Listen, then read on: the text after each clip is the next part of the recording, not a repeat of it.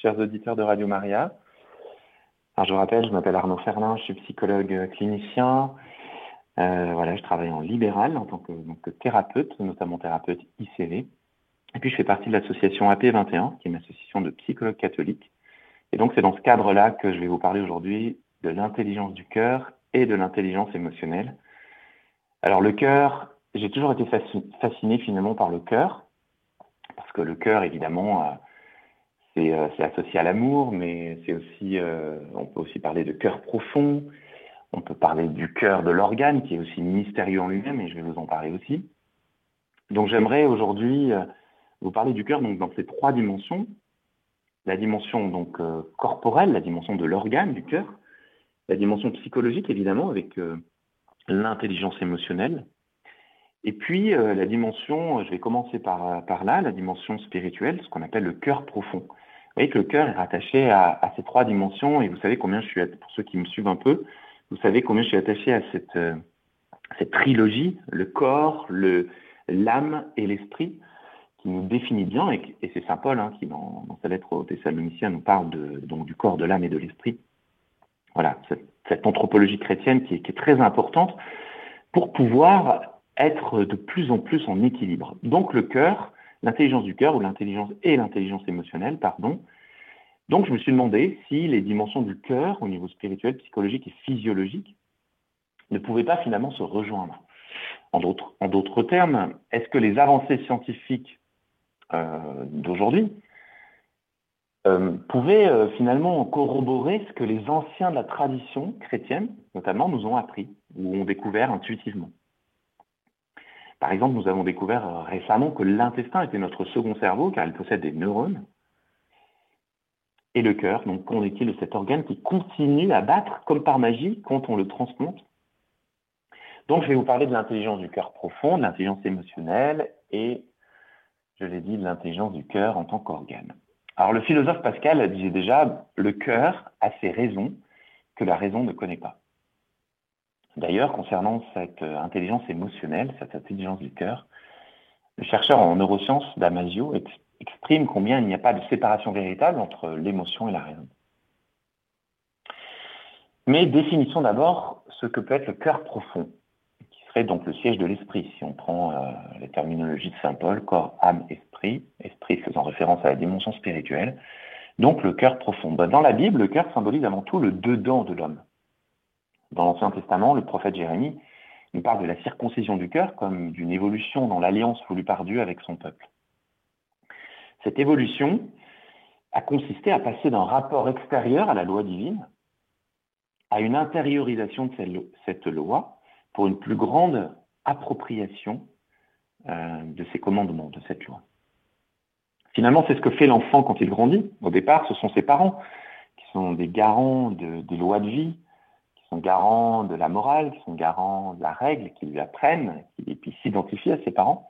Et puis peu à peu, il intériorise tout ça. Et voici ce que dit Dieu à Jérémie. Je mettrai ma loi au dedans d'eux. Je l'écrirai sur leur cœur.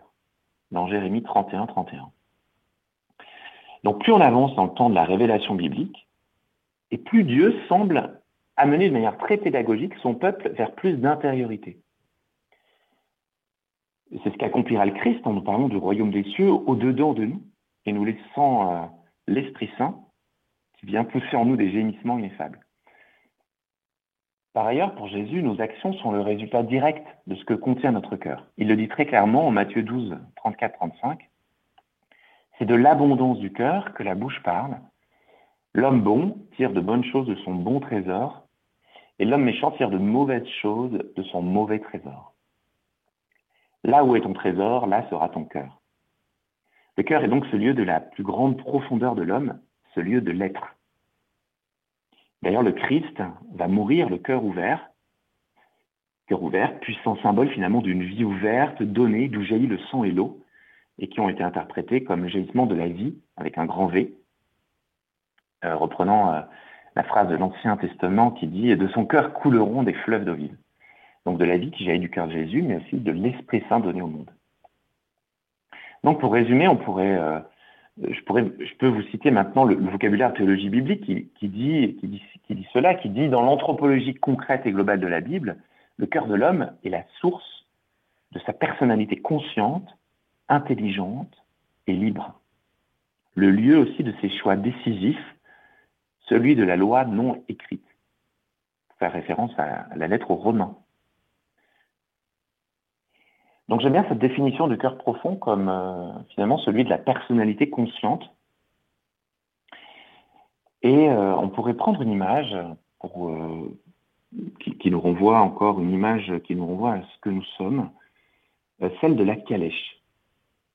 Alors la calèche, elle pourrait, elle est tirée par deux chevaux puissants. Alors les chevaux symbolisent les émotions. La calèche elle-même, elle signifie le corps. Et puis, euh, sur la calèche, il y a un cocher. Alors ça, c'est le mental, c'est nos pensées. C'est euh, le cocher qui tient les rênes, donc euh, des émotions, mais ce sont nos pensées, le mental, notre logique. Et si la calèche est le corps, à l'intérieur, il y a un personnage qui est conduit par la calèche, par les chevaux. C'est le cœur profond. Finalement, cette conscience à l'écoute de soi, à l'écoute des autres, à l'écoute de Dieu. D'ailleurs, le premier commandement, c'est écoute Israël. Donc se recentrer sur ce cœur profond va nous permettre de voir, d'observer ce qui nous anime. Donc en écoutant un petit peu ce qui se passe à l'intérieur de nous, on va voir si on est mu par une émotion particulière, donc les chevaux, ou bien par euh, une tension dans le corps, ou bien par une préoccupation mentale. Et le simple fait d'observer, toutes les, les, recherches en neurosciences le montrent, notamment avec la pleine conscience, le simple fait d'observer sans jugement ce qui se passe, à l'intérieur de soi, en soi, et ce à plusieurs moments de la journée, même quelques minutes, ça suffit à revenir au centre de nous-mêmes, donc à revenir dans ce cœur profond. Je finirai par rapport à cette dimension euh, spirituelle du cœur, euh, sur cette phrase de l'Écriture dans l'Ancien Testament, en Proverbe 4, 23, qui dit Garde ton cœur plus que toute autre chose, car de lui viennent les sources de la vie. Donc maintenant, je voudrais passer à la deuxième partie, qui est le cœur dans sa dimension psychologique, et notamment euh, euh, en ce qui concerne le terme d'intelligence émotionnelle. Donc là, ce serait la partie de l'âme. Vous avez compris la partie de l'esprit, maintenant la partie de l'âme.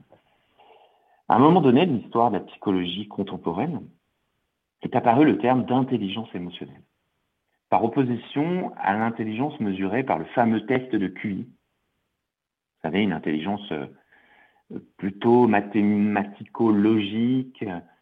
Voilà. Et en fait, l'intelligence émotionnelle est venue nous montrer qu'il y avait euh, d'autres formes d'intelligence. Il n'y avait pas que cette intelligence-là, qui était bien certes répertoriée, bien codifiée, mais euh, qui pouvait faire place à d'autres intelligences et, donc comme l'intelligence musicale, l'intelligence artistique, et donc l'intelligence émotionnelle. D'ailleurs, plus récemment est apparu euh, ce qu'on a appelé, euh, ce qu'on appelle toujours le, HPE, le haut potentiel émotionnel. Euh, pareil, un peu opposé au HPI, le haut potentiel intellectuel. pour dire que certaines personnes pouvaient avoir une intelligence émotionnelle au-delà de la moyenne. Donc on va voir ce que c'est que l'intelligence émotionnelle. Donc, dans les émissions précédentes sur, le, précédentes hein, sur le traumatisme, je vous ai souvent parlé du cerveau émotionnel, que l'on oppose au cortex. Le cortex qui est le cerveau de la logique, qui est le cerveau du raisonnement. Le cortex émotionnel, le cerveau limbique, euh, qui est plus en lien au traumatisme, puisque c'est celui qui va devoir agir quand il y a un gros stress. Voilà. Donc la définition même du traumatisme sur un plan neuropsychologique, c'est cette coupure entre le cerveau émotionnel et la capacité du cortex à digérer l'événement difficile. Je l'ai déjà dit, la personne reste coincée dans le passé, dans une émotion du passé, comme l'angoisse et la peur. Alors, dans ce modèle-là, on pourrait croire que c'est l'émotion finalement qui est en cause, mais pas du tout. C'est bien la difficulté à terminer le processus qui s'est mis en place face au danger. Euh, ce qui est passé continue à hanter notre présent. Au contraire, l'intelligence émotionnelle, ça va être cette capacité à gérer ses émotions, c'est-à-dire à rétablir le lien entre la conscience et l'état émotionnel. C'est-à-dire à prendre du recul quand on est submergé par l'émotion, car l'état émotionnel engendre des comportements qui peuvent être disproportionnés et qui peuvent, être, qui peuvent ne pas être adaptés. Prenons l'exemple d'un enfant qui joue sur la plage. il fait des châteaux de sable avec son seau, Et un autre enfant qui arrive, qui voit le seau, et lui, il veut le seau, parce que le seau, il est vraiment très beau. Alors, il s'en saisit. Évidemment, l'enfant à qui appartient le seau le voit, se met en colère, mais c'est mon seau, puis il lui arrache des mains. Alors, l'autre enfant se met à pleurer, et le parent du premier enfant arrive, il le gronde, il dit, mais tu peux pas prêter ton seau quand même. Du coup, il donne le seau à l'enfant qui pleure, et conclusion de l'enfant, si je me mets en colère, je me fais gronder. Par contre, si je pleure, ben, j'ai ce que je veux. Vous voyez, du coup, dans ce petit exemple, on peut assimiler de manière très inconsciente, très automatique finalement, des émotions à des comportements pour avoir ce qu'on veut. Et ça va, ça va aussi générer des croyances. Oui. Ça, c'est une croyance. C'est-à-dire, euh, si je me mets en colère, je me fais gronder. Par contre, si je pleure, j'ai ce que je veux. Et, du coup, toute notre vie d'adulte peut être conditionnée par cette simple croyance-là, hein, qui part d'un événement, vous voyez, euh, où l'adulte n'a pas pris vraiment en compte la dimension de l'enfant euh, et, de son saut. Voilà, il a, plutôt jugé rapidement et voilà. Donc, du coup, on juge aussi ses émotions. Hein, on peut juger sa colère, par exemple. Donc ce schéma émotionnel là, peut devenir automatique. Et nous pouvons réagir du coup de manière très automatique aussi à l'âge adulte, à chaud du coup par une colère, une peur, une tristesse. Donc l'idée est d'apprendre à passer euh, dans ce qu'on peut appeler un système froid, c'est-à-dire avec du recul, avec euh, voilà du recul pour mieux gérer, et notamment ce qui est mieux géré par le cortex, le cortex pardon préfrontal, c'est-à-dire prendre du recul sur nos réactions instinctives, qui sont des logiques de survie, mais pas des logiques de vie. Donc, il va, il va, il va, va s'agir d'apprendre à décrypter quand c'est possible ce qui se cache derrière tel comportement émotionnel. Mais euh, je voudrais définir quand même l'intelligence émotionnelle. Alors, l'intelligence émotionnelle, c'est, je m'appuie sur, euh, donc sur les, travaux de Sload et Meyer en 1990, qui la résume comme, comme ceci. L'intelligence émotionnelle est donc comme une perception d'apport émotionnel, c'est-à-dire une habilité à être conscient de ses émotions et de pouvoir les exprimer aux autres. Une assimilation émotionnelle, c'est-à-dire une habileté à faire la différence entre différentes émotions ressenties, à reconnaître celles qui influent sur le processus de pensée. La gestion des émotions, je viens d'en parler, l'habilité à vivre ou à abandonner une émotion selon son utilité dans une situation donnée. Et enfin, la compréhension émotionnelle, c'est-à-dire reconnaître les émotions complexes comme deux, deux émotions vécues simultanément et les transitions d'une émotion à une autre. Goldman va venir compléter aussi cette définition en rajoutant notamment la capacité d'empathie, qui est cette capacité à ressentir ce que les autres ressentent. Euh, voilà, je fais une parenthèse pour, euh, pour vous dire, n'hésitez pas à nous faire part de, vos thèmes, des thèmes que vous voudriez que nous, que nous traitions aussi en psychologie. Euh, par exemple, si vous voulez que j'approfondisse l'intelligence émotionnelle, que je vous en parle plus longuement, voilà, n'hésitez pas, ça peut être une émission qui est dédiée uniquement à l'intelligence émotionnelle. Maintenant, je vais passer au cœur, au cœur, à l'organe du cœur, l'aspect physiologique, mais vous, qui vous, allez voir, c'est très intéressant de comprendre comment le cœur fonctionne et comment euh, il rejoint les, intuitions des premiers chrétiens, de, ceux qui ont écrit la Bible. Alors, le cardiologue Mathieu Bernard Le Bourvelec nous explique que le cœur contient 40 000 neurones. C'est pas lui qui l'a découvert, c'est, le, docteur Andrew Armour qui l'a découvert en 1991. Il a démontré que le cœur est, doté d'une activité mentale propre. Il a parlé même de système nerveux intrinsèque du cœur. Une discipline était née, la neurocardiologie. Alors rappelons que le cerveau contient 86 milliards de neurones, que l'intestin en contient 200 millions, et donc le cœur 40 000. Alors c'est très peu, mais il y a des neurones dans le cœur. Et on a remarqué que chez les transplantés cardiaques, il y a des modifications de leur personnalité. Alors ça, c'est très intéressant. Par exemple, certains qui détestaient le café se sont mis, après une transplantation cardiaque, à boire du café. D'ailleurs, il y a une, comédienne, Charlotte Dallandré, qui est décédée depuis, enfin récemment, pardon, et qui livre son témoignage dans son, dans, son livre De cœur inconnu. Elle raconte combien elle faisait des cauchemars récurrents après sa greffe cardiaque, après avoir été donc euh, avoir reçu le cœur de quelqu'un d'autre. Elle faisait des rêves récurrents de cauchemars de voiture. Et par un concours de circonstances, elle va rencontrer celui qu'elle pense être le mari de sa donneuse, et cette donneuse serait une femme décédée dans un accident de voiture.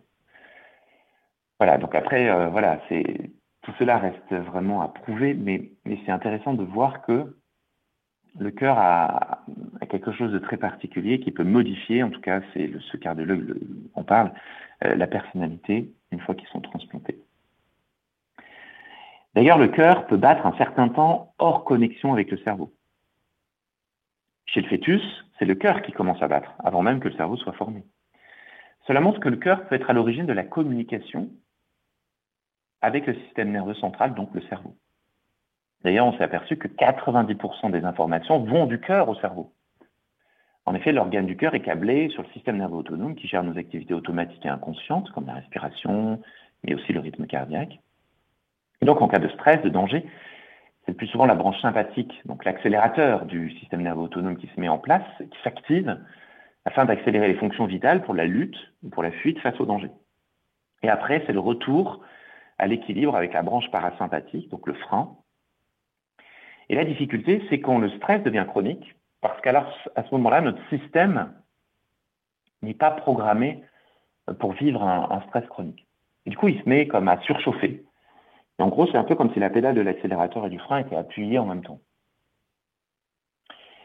Et dans cet état de stress chronique, euh, on s'est aperçu que, euh, du coup, beaucoup de personnes pouvaient faire un infarctus en état de stress, chronique alors qu'elles ne le savaient pas, qu'elles étaient en stress chronique, parce qu'elles avaient toujours vécu comme ça. Et c'est ce qu'on a pu euh, nommer euh, l'état d'incohérence. Retenez bien ce terme, l'état d'incohérence cardiaque, où le cerveau euh, se met lui aussi en mode survie. Alors, dans cet état de survie et d'incohérence, il va être difficile de ralentir, il va être difficile de se poser, il va être difficile d'observer, afin de permettre un retour à l'équilibre. Car nous sommes alors comme dans une forme d'hypervigilance automatique et inconsciente. Notre système traque le danger dans un état d'alerte permanent. Alors effectivement, comment s'intérioriser quand on est dans cet état d'alerte permanent? Ben, C'est pas simple, c'est voire même impossible. on est beaucoup dans l'action. On est très peu dans l'intériorisation. Les personnes qui sont comme ça sont beaucoup dans l'action, peu dans l'intériorisation même on voit par exemple dans des assemblées de prière, moi je, vois des personnes qui, apprécient par exemple la première partie qui est très rythmée de la louange, et puis après elles vont avoir du mal à entrer dans une adoration, elles vont avoir du mal à s'intérioriser. En effet, ça peut être difficile de fermer les yeux pour s'intérioriser alors que dans son cœur profond, euh, quand il s'agit de garder l'attention sur une menace potentielle, quand on est toujours dans cette hypervigilance. Donc le stress chronique est rendu visible par un état émotionnel marqué par des émotions comme la rancœur, la colère, la tristesse, la jalousie, l'impatience, la frustration, la peur. Et, parfois, on, ne s'aperçoit pas qu'on passe par tous ces états, parce qu'on les banalise, parce que je vous dis, on a, on a toujours vécu comme ça. Donc on est habitué. Mais ces émotions euh, plutôt désagréables, plutôt négatives, entretiennent l'état d'incohérence cardiaque. Euh, en effet, au, repos, si vous voulez, le, cœur ne bat pas régulièrement, comme un métronome. On croit que le cœur bat régulièrement, mais pas du tout. En fait, l'intervalle qui sépare chacun de ces battements est sans cesse différent. Et c'est plutôt un bon signe, parce que c'est quand le cœur bat trop régulièrement que c'est un mauvais signe. Ça peut être un, signe euh, d'un problème cardiaque. Donc le cœur, finalement, il accélère et il ralentit continuellement. Et donc la mesure de l'ensemble de ces intervalles donne ce qu'on a appelé la variabilité cardiaque. Et c'est cette mesure de variabilité cardiaque qui va dire si la personne est en état de cohérence ou d'incohérence cardiaque. Alors bon, c'est compliqué parce qu'il faut des appareils pour, pouvoir mesurer ça. Mais encore une fois, quand on est en état de stress chronique et avec des émotions plutôt négatives, la peur ou la colère, ou voilà, on sait qu'on est plutôt en état d'incohérence. Donc, euh, et plus, euh, plus nous vieillissons aussi, plus cette variabilité euh, est faible et du coup, voilà, c'est plus compliqué. Mais ce qu'on va viser, c'est quand même l'état de cohérence. Et pour cela, on ne va pas pouvoir le mesurer à part, je vous dis, je vous dis avec un appareil spécifique, mais on va pouvoir agir donc sur le cœur pour remettre de l'harmonie et pour essayer de viser la cohérence. D'ailleurs, on apprend hein, aux pilotes de chasse d'être dans cet état d'harmonie, dans cet état de cohérence, alors qu'ils vivent des sensations physiques intenses et beaucoup de stress. Finalement, l'état de cohérence pourrait se définir par une lucidité calme, tout en étant dans une action qui peut être difficile, momentanément difficile, stressante, mais on reste dans une lucidité calme. Les scientifiques parlent d'une mise au neutre du mental, du physique et de l'émotionnel. Donc le système nerveux autonome n'a plus besoin de s'activer dans tous les sens, le frein et l'accélérateur, pour maintenir cette stabilité. Il devient plus stable. Alors la question c'est comment demeurer le plus souvent en état de cohérence cardiaque et accéder donc à cette intelligence du cœur? Parce que finalement c'est ça. Les neuroscientifiques nous disent que quand on est en, état de cohérence cardiaque, c'est finalement euh, ce cœur qui... Euh, euh, on entre dans cette intelligence du cœur. Donc pratiquer donc la cohérence cardiaque 5 minutes avec des pensées positives permet de réduire de 25% le taux de cortisol qui est le marqueur physiologique du stress chronique. Il y a beaucoup d'études scientifiques qui le montrent. Euh, alors, il y a bien d'autres choses que la cohérence cardiaque. Euh, je, vais, finir par vous en parler un peu, vous en reparler, euh, comment on l'active. Mais il y a aussi le sport. on sait très bien que le sport, ça évacue le stress. La respiration, quelle qu'elle soit, prendre conscience de sa respiration ventrale, c'est très important. Même les bienfaits du froid, qui peut booster les défenses immunitaires, mais pas seulement, qui agit aussi comme un, comme un régulateur au niveau physiologique. Euh, et puis se donner de l'amour de, soi, c'est-à-dire euh, la gratitude qu'on peut avoir par rapport à tout ce qui nous arrive. Et l'amour des autres, évidemment, le don, euh, parce que ça génère de l'ocytocine, et cette ocytocine, cette neurohormone, qui est la neurohormone de l'attachement qui fait baisser le stress.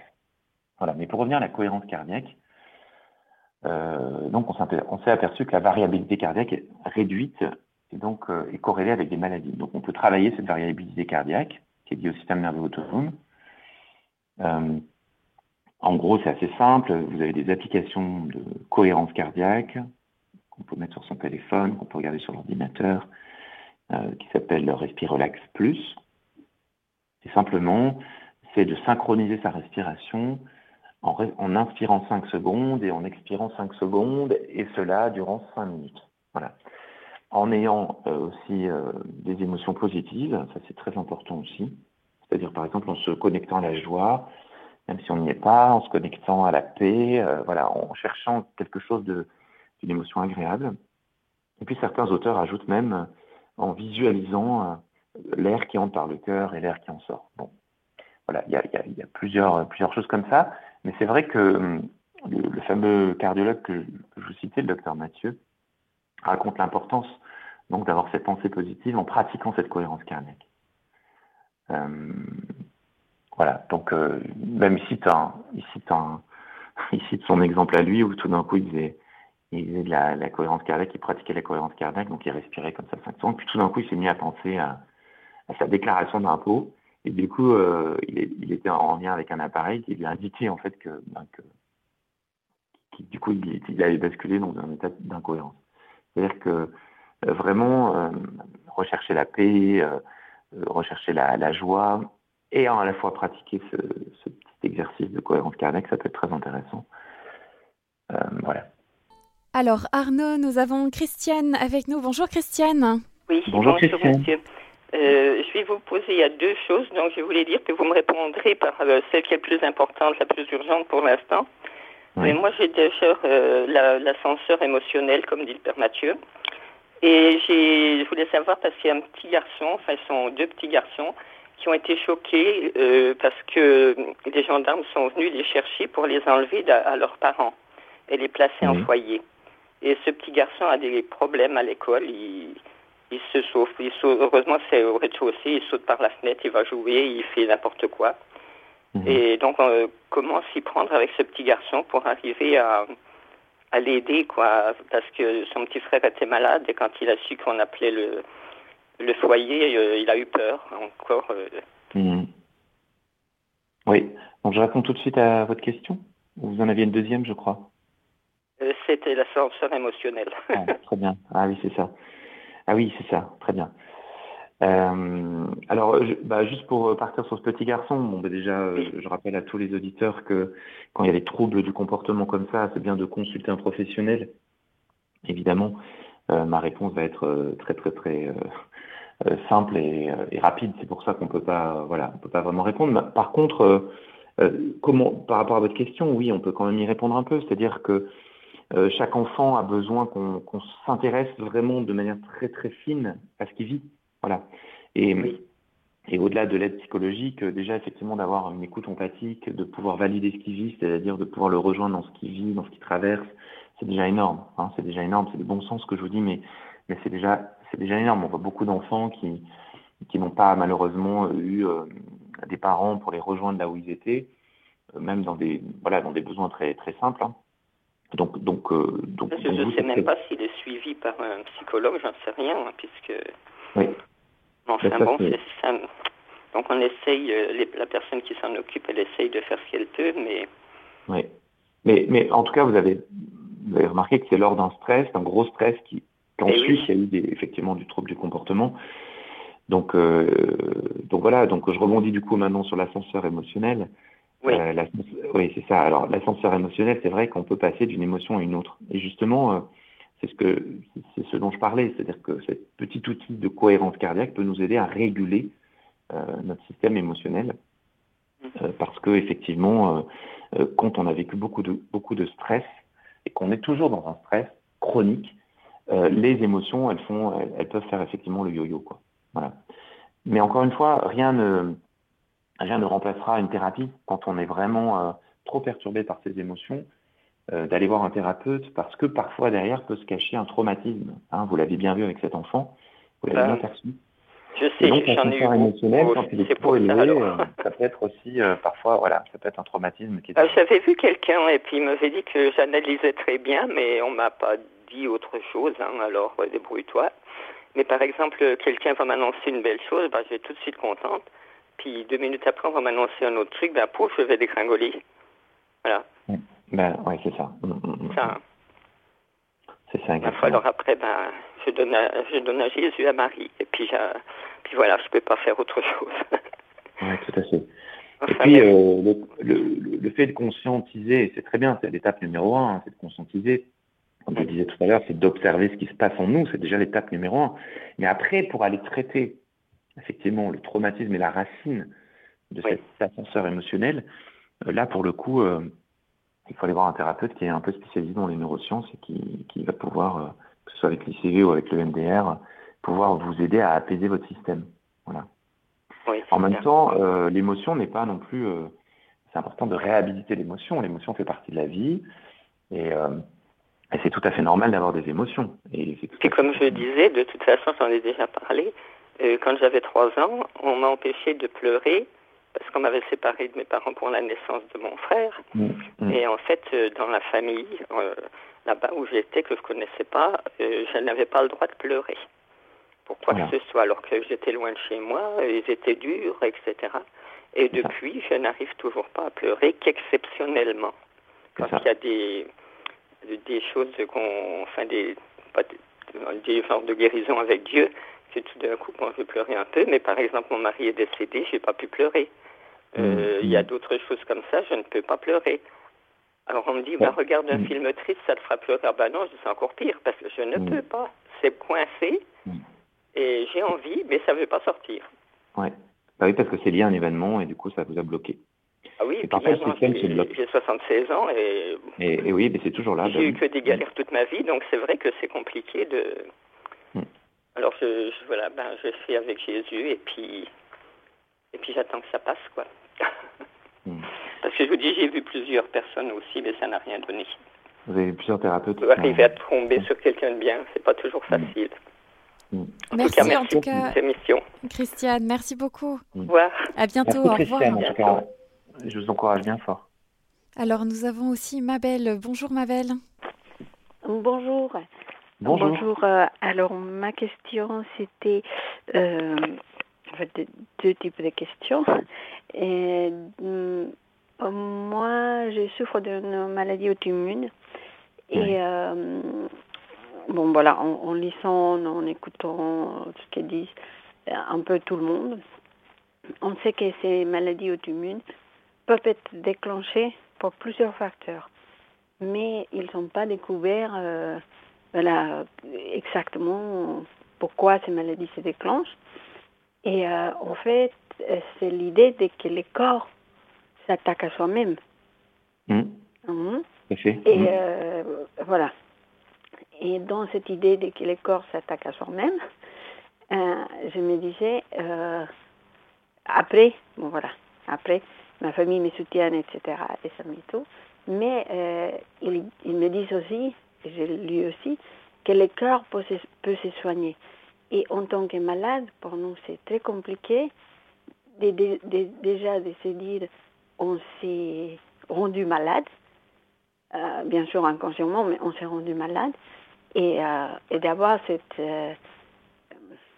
je veux dire, cette pression de l'autre côté, de dire mmh mais euh, sois forte, mais euh, voilà, il y a des personnes qui se sont euh, guéries.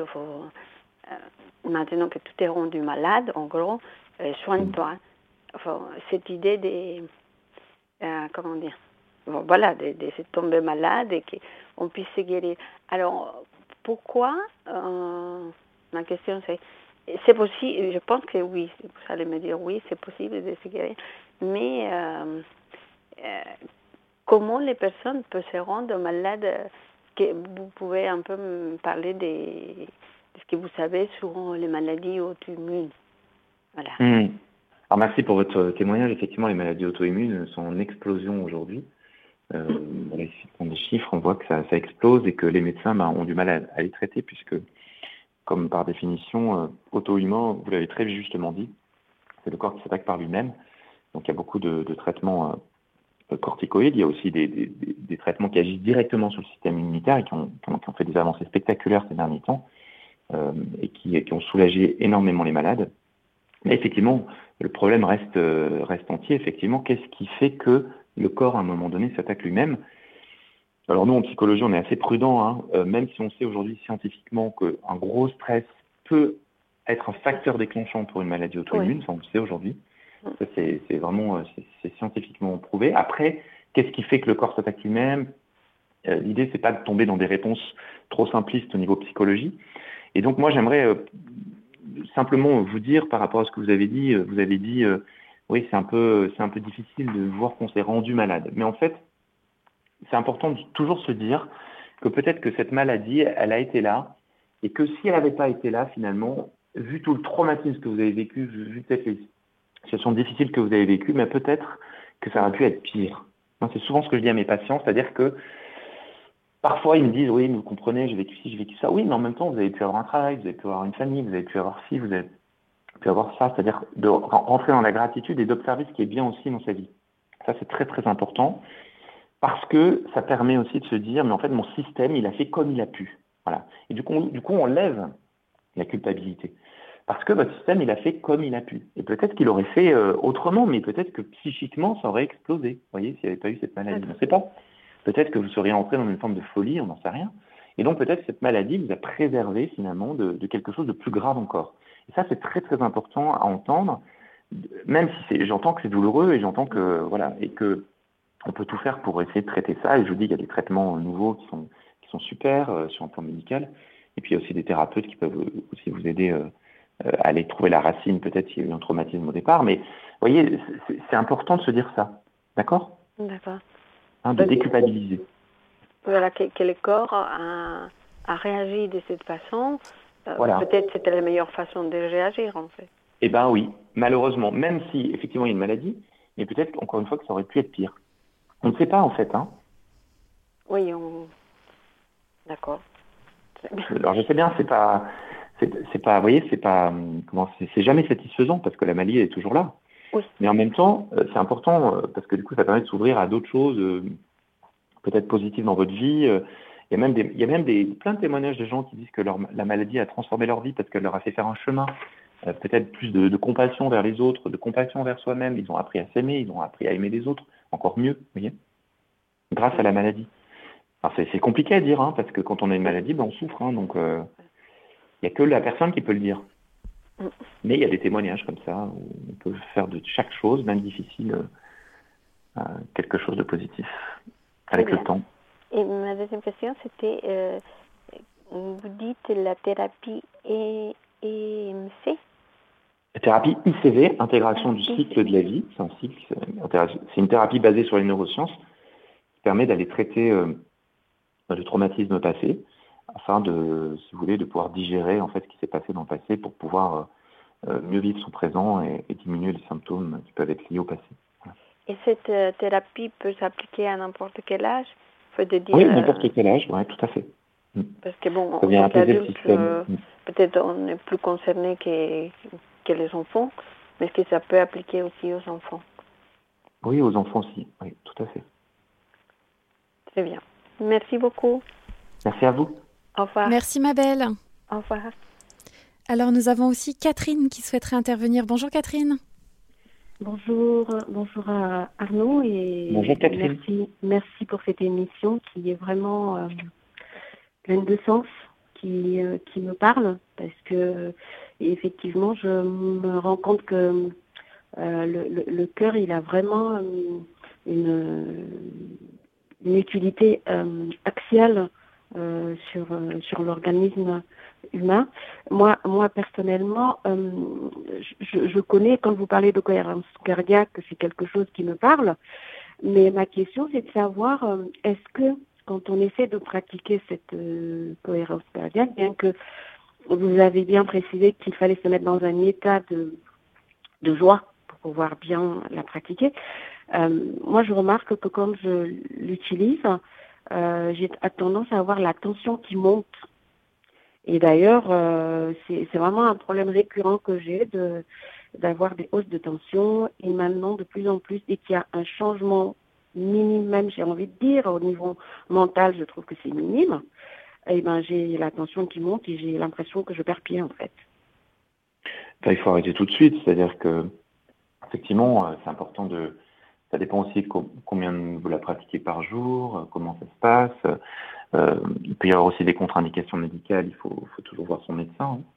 euh, son cardiologue, si on a des problèmes de cœur par exemple. Mais après, sur la tension, normalement, ça devrait être l'inverse, c'est-à-dire ça devrait pouvoir faire baisser la tension, ça devrait pouvoir apaiser le système. Parfois, le fait d'expirer plus longuement que d'inspirer, ça peut aider, parce que ça agit justement sur le système nerveux autonome parasympathique, qui est le frein. Donc peut-être de changer un petit peu les paramètres et de, de, de respirer 5 secondes, d'inspirer 4 secondes et d'expirer 6 secondes, par exemple, ça peut être une variante qui pourra apaiser.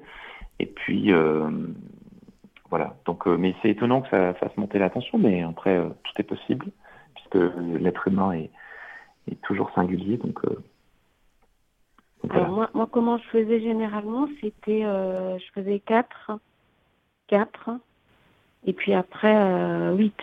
C'est-à-dire que 4, 4 secondes d'inspiration, 4 secondes de, de, rétention de, de l'inspiration et euh, 8 secondes pour euh, expirer complètement euh, tout l'air que j'ai dans. Alors ça, c'est notre méthode, c'est notre méthode de respiration. Ce n'est pas la cohérence cardiaque. La cohérence cardiaque, c'est vraiment un, cycle continu. Il n'y a pas de rétention d'air. C'est vraiment inspirer 4 secondes, expirer 6 secondes, inspirer 5, expirer 5, voilà, sur, pendant 5 minutes. Mais, euh, mais voilà. Donc ça veut dire que le, temps d'inspiration euh, est inférieur au temps d'expiration de, chaque fois. Deux, unités, c'est ça? Alors si on vise vraiment la détente, par exemple avant de s'endormir, ça, peut être bien de faire ça, d'inspirer 4 secondes et d'expirer 6 secondes euh, pour, vraiment euh, accentuer sur la détente. Mais normalement, c'est 5-5. On inspire 5 secondes, on expire 5 secondes durant 5 minutes. Et on fait ça trois fois par jour. En tout cas, merci beaucoup pour, euh, pour votre émission et, et cette, cette, cette partie du, de, de, l'analyse que vous faites sur le cœur. Ben, c'est quelque chose qui est à approfondir si jamais d'autres émissions qui peuvent être euh, faites à ce sujet. Euh, et puis je, je, me, je, me rends compte aussi que oui, il faut pouvoir travailler avec son cerveau ici pour pour, euh, pour essayer de maximiser les bénéfices, ce qui n'est pas toujours évident. En tout cas, merci. Merci pour tout. Merci, Catherine. Alors Arnaud, nous avons aussi euh, plusieurs SMS. On va commencer par le premier. Bonjour, merci pour votre émission. Pouvez-vous me dire comment éliminer la rancœur dans le cœur et les pensées suite à une agression? Merci. Alors là, l'agression, donc qui veut dire agression, qui veut dire qui, dit agression, pardon, qui dit gros stress, donc qui dit potentiellement traumatisme, et donc qui dit je vous renvoie vers un thérapeute pour traiter ce traumatisme. Parce que là, on va pas pouvoir, euh, effectivement, euh, ça va être compliqué euh, de pouvoir de pouvoir traiter la rancœur comme ça, isolé de, de l'apaisement du système lié à ce gros stress que vous avez pu vivre en tant que traumatisme. Donc, je vous renvoie vraiment sur un thérapeute. Alors encore un autre message qui rejoint un appel aussi que j'ai reçu. Donc je te le lis. Bonjour, j'ai une enfant qui a une intelligence émotionnelle et je souhaiterais que ce thème soit développé car je ne connaissais pas cette forme d'intelligence et c'est Jacqueline qui nous envoie ce message. Et j'ai reçu un appel d'Aurélie qui proposait aussi ce thème sur euh, comment éveiller les enfants dans l'intelligence émotionnelle. Donc ça rejoint complètement aussi ce, SMS. Mmh. Merci pour ces, remarques et ces SMS parce que c'est vrai qu'on parle beaucoup du QI, hein, comme je l'ai dit, du quotient intellectuel, mais il y a aussi le QE, le quotient émotionnel. Et, euh, et parfois, il y a des enfants, on passe complètement à côté d'eux parce qu'on oublie euh, et qui peuvent avoir, enfin, on oublie de prendre en compte leur intelligence émotionnelle. Et il y a des enfants qui sont qui ont une intelligence émotionnelle vraiment très très très importante, très fine. Euh, donc donc donc effectivement, on pourrait faire une émission euh, vraiment uniquement sur ce sujet-là. Euh, mais c'est assez récent, hein. c'est vrai que les hauts potentiels émotionnels, par exemple, c'est assez récent. C'est assez récent. Euh, et on s'aperçoit de, de, de, de l'importance dans certains métiers de cette intelligence émotionnelle. Hein. Donc, euh, et, et, aussi, on s'aperçoit de l'inverse, c'est-à-dire des, des, personnes qui, qui ont des grosses difficultés à mettre des mots, par exemple, sur leurs émotions, ou, ou qui ont des grosses difficultés à, à comprendre le non-verbal, à capter l'émotion de l'autre. Voilà, donc tout ça, c'est effectivement, ça pourrait faire l'objet d'une émission, d'une émission, pardon, je vais y réfléchir. Euh, voilà. Alors encore un dernier message. Bonjour Radio Maria, bonjour Arnaud. Merci pour votre émission très intéressante qui euh, traite de la dimension du cœur. Effectivement, j'avais entendu parler de l'intelligence émotionnelle, mais surtout la dimension du corps, qui n'est pas qu'un corps physique, mais aussi un corps spirituel et psychique qui fait un tout. En ce qui concerne le cœur, c'est l'organe qui a une dimension qui nous donne des informations sur ce qui se passe en nous.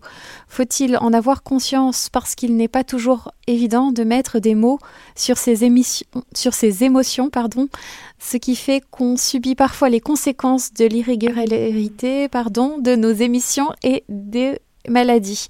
Est-ce que cela supposerait qu'il faut avoir une connaissance de soi pour y parvenir? Et c'est Isabelle qui nous envoie ce message. Hmm. Alors, la connaissance de soi est très importante, hein, j'en parle beaucoup, mais plutôt en termes pour moi d'observation de soi. C'est-à-dire que euh, c'est même avant la connaissance de soi. L'observation permet la connaissance de soi, évidemment, mais cette observation, en fait, sans jugement. Parce que la grosse difficulté, parfois on a l'impression de se connaître, mais en fait on observe mal, on s'observe mal, on, observe mal ce qui se passe. Est-ce que, un, petit exercice tout simple, est-ce que je suis plus euh, mu par mes émotions? Est-ce que je suis plus mu par mes pensées? Est-ce que c'est plus mon corps, mes sensations? Vous voyez, déjà de faire ce petit check-up un peu euh, tous les jours et de, voir, est-ce est-ce que c'est dans la tête que, vous voyez qu'on a des pensées qui nous, comment dire, qui sont, sont très présentes Est-ce que c'est nos émotions? Déjà de s'observer. Et ensuite de pouvoir justement, s'il y a trop d'émotions, ou alors s'il y a trop de pensées, bah, pouvoir avoir une petite pratique, que ce soit en cohérence cardiaque ou que ce soit simplement en pleine conscience, simplement sur la respiration, pour simplement revenir à ce cœur profond, à cette conscience à l'intérieur de soi. Hein, vous savez, le, petit personnage qui est dans la calèche, là, pour reprendre la métaphore de la calèche, et simplement en observant ça et en revenant à l'intérieur de soi, c'est-à-dire en ne laissant pas les émotions prendre le pas, en ne laissant pas les pensées prendre le pas, simplement en étant là à observer ce qui se passe, ça permet déjà euh, de, de, réguler ça. Mais on a du mal à prendre du temps avec soi-même. On est toujours dans nos écrans, on est toujours euh, à écouter de la musique, on est toujours avec, euh, avec euh, à faire plein de choses. Mais prendre cinq minutes simplement pour observer ce qui se passe en soi, ben c'est vrai qu'on a du mal à le faire.